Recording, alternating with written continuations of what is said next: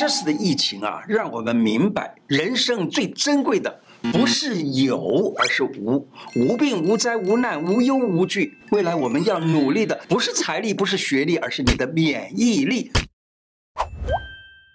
胡乃文开讲了，我是你的老朋友胡医师。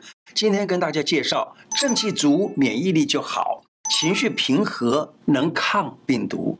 这三个时间吃饭，身体健康，不容易生病。这一集我会用不同的角度来讲，提升自身的正气，帮大家打开各种思路。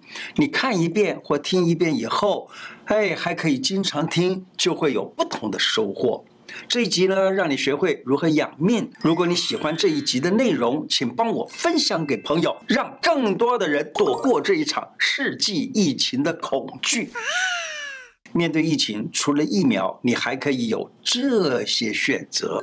吃对时间，轻松防疫不生病。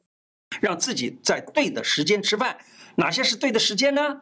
例如我们人啊，有十二经络，这十二经络呢，它根据子午流注的这个原则呢，寅时走入肺。卯时叫大肠，然后呢，辰时就到胃，巳时就到脾，等等这样子的一个顺序啊。早上七点到九点这个时间就是辰时，辰时是到胃的时间啊。好，能够吃进去的食物呢，得到最好的消化和利用。那到了十一点到一点这段时间就是午时了，而这个午时呢，正好就是我们吃下去的的食物，在这个时候能够立刻转化成为能量，然后供给。心，然后呢，由心脏的活力把它送到全身各处去。所以你在午时的时候吃中餐，不要吃太过多、太大量，于是呢，都能转化成能量养心。然后呢，到了晚上差不多五点到七点的时候，这个时候呢是肾的时候。那么这个时候好好的吃一点东西，补充一点水分。那这样子的话，食物的精华呢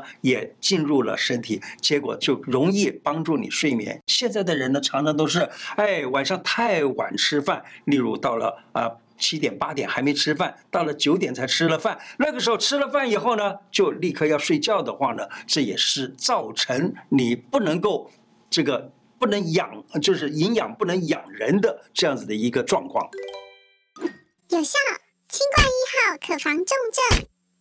赶紧告诉大家这个好消息：清冠一号它的处方很简单，就是薄荷、黄芩、鱼腥草、厚朴、瓜蒌实、炙甘草、板蓝根、桑叶、荆芥和防风啊这几味药。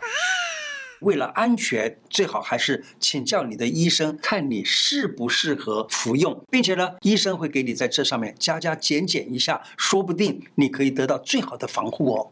它可以防疫，但是呢，一旦万一确诊了，其实这个药方呢，依照我们所知道的，它也能够治这个病。一箱包，激发免疫力，抗病毒。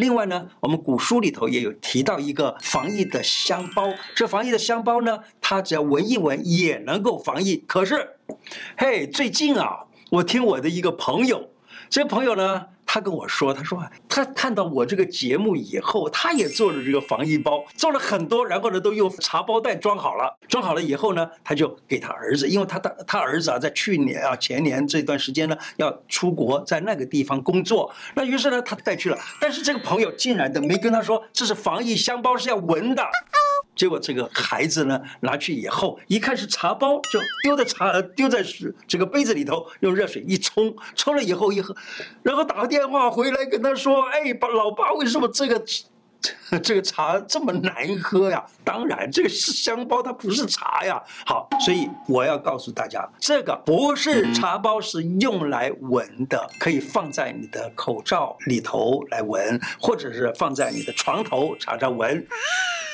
之前我在节目里头有谈到过，你可以去看，小编也会写在下方。中研院报佳音，两物泡茶能抗疫。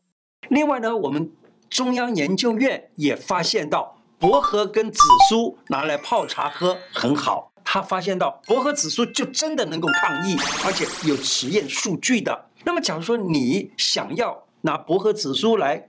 坐在菜里头吃可以，还有呢，你甚至于把这个薄荷紫苏啊，也可以放在这个水氧机里头，让它打出那个烟雾来，那么整个房间里面都有这个气味，也能够防疫。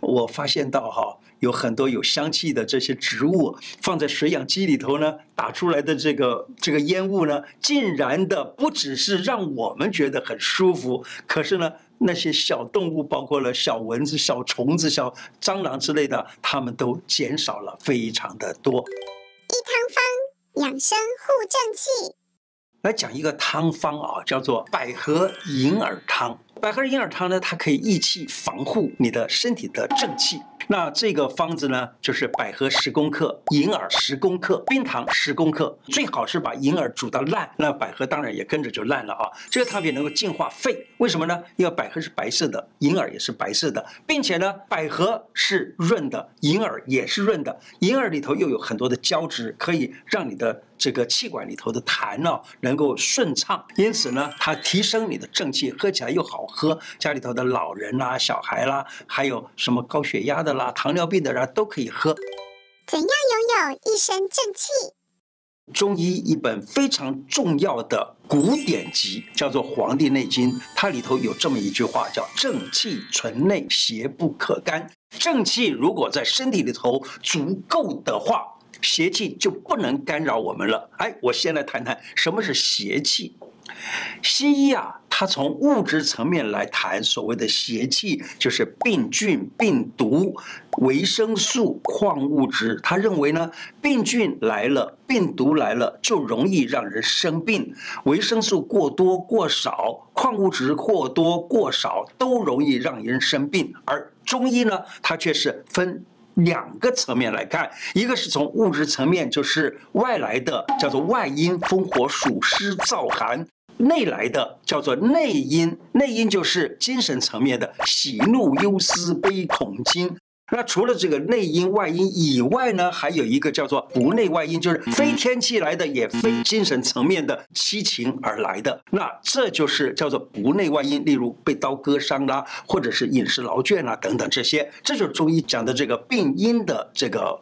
不同啊，中西医讲病因的不同在这里。那我们再来看什么是正气？正气就是虚实寒热等等都达到平衡，而且思想方面不忧不惧。好了，我们来看什么是中医的正气。假如你有物质方面的正气和精神方面的正气，邪气对你来说就根本不起作用。当物质和精神都达到了一种正常状态，也就是正气存于体内的时候，那么病邪，例如风火湿燥寒或者喜怒忧思悲恐惧等等，就不会干扰到你。你了，我提供大家一个另类思考。啊，认错改过是 B E 特效药。过去啊，在汉朝的时候，有一次啊，有在尤其东汉那个时候呢，说是有二三二十多次的全国性的大瘟疫。好，那这个瘟疫呢，在当时造成了相当严重的。哎，这个后果，当时有一位修道的人叫做张道陵。张道陵呢，因为他修道也是一样，读《黄帝内经》等等这些呢，他就懂得如何去帮人治病。那么当时瘟疫流行，那他呢就帮助来治瘟疫。结果他得到的方法啊，就是他教的方法是很有效的。古书中看到他是这样子讲的，他说啊，叫你这个这个得瘟疫的人啊，你们把所有这一生所做过的错事。写在一个纸上面，纸条子上面啊，写上了以后呢，然后到河边向你的天神祈祷，说我做了什么什么什么事情。祈祷完了以后呢，就发誓不再犯这个事情。假如犯了这个事情的话呢，我就会受到天谴啊等等。然后呢，忏而悔之，悔而改之，把这个纸条丢到水里，让它流走。许多人就竟然因为这样子而瘟疫变好了。于是，一传十，十传百，很快。大家的病都好了。瘟疫来袭，绕过这种人。例如清朝有个学者叫朱梅淑，他在《埋幽集》里头他说啊，哎，记住有呃有一个是有个瘟疫的啊，这个这个瘟疫的时候呢，有一家哦几十个人都因为这个瘟疫而死了，并且呢，假如说在外面的人走进来，只要触到他的气，也都一起死了。这就是流行病，就是瘟疫的意思。当时有一个书生叫做王玉玺的，他是陈君山的学生。这个王王玉玺他发现老师一家五口啊都死死于这一次的瘟疫。于是呢，没有人敢去收尸，而王玉玺呢，他说我一定要进去帮助老师全家人收尸。于是呢，他就进去了，将这些死者一一的把他们关殓，然后埋葬。可是呢，最后发现到里头有一个还在还在襁褓中的孩子，他看起来还有一点点呼吸。于是他把他抱出来，找到医生，把他救回来了。而王艺席呢，竟然的也平安无事。今天讲的这么多的方式，是告诉大家，防疫方式有百百千千种，不是那么狭窄的思路，也不是单靠哪一个灵丹妙药，而是方方面面都要平衡好才是根本的哦。有一本书叫做《黄帝内经》的啊，这个《黄帝内经》里头啊，他所讲的东西，很多人看的都认为只是一本一本。医书，尤其我们学医的人呢，几乎每个人都必须读这本《黄帝内经》。例如第一篇叫做《上古天真论》，《上古天真论》里头啊，一开始就告诉人了，他说啊，这个人呢，为什么能够活得命长，而且呢，就是在很老的时候仍然可以动作不衰呢？他就说，他们这种人呢，是照着天地的一种循环的道理来生活，并且呢，因为这些人他照着这样子天地的道理。而生活呢，于是他有四种人，这四种人呢叫做真人、智人、圣人、贤人。就是说，他说，真人跟智人呢，就几乎就是像。哎，我们现在讲的就是像神呐、或者觉者啦，或者神佛菩萨啦那样子的。那这种人呢，他就根本不但不会得病，而且天地阴阳都在他的掌握之中。到了圣人贤人的时候呢，是比我们现在的人呢要高层次一点，他也不会有什么喜怒啊等等这样子。那么这种人几乎都不生病。那么这种人呢，其实就是修道而修成了不同层次的人。那么这是《黄帝内经》的第一篇。叫做《上古天真论》里头所提到的。今天的内容说到这里，喜欢我的节目吗？如果喜欢，请记得按订阅，并且加小铃铛。另外呢，欢迎大家加入我的脸书、IG 跟 Podcast 频道。谢谢大家，拜拜。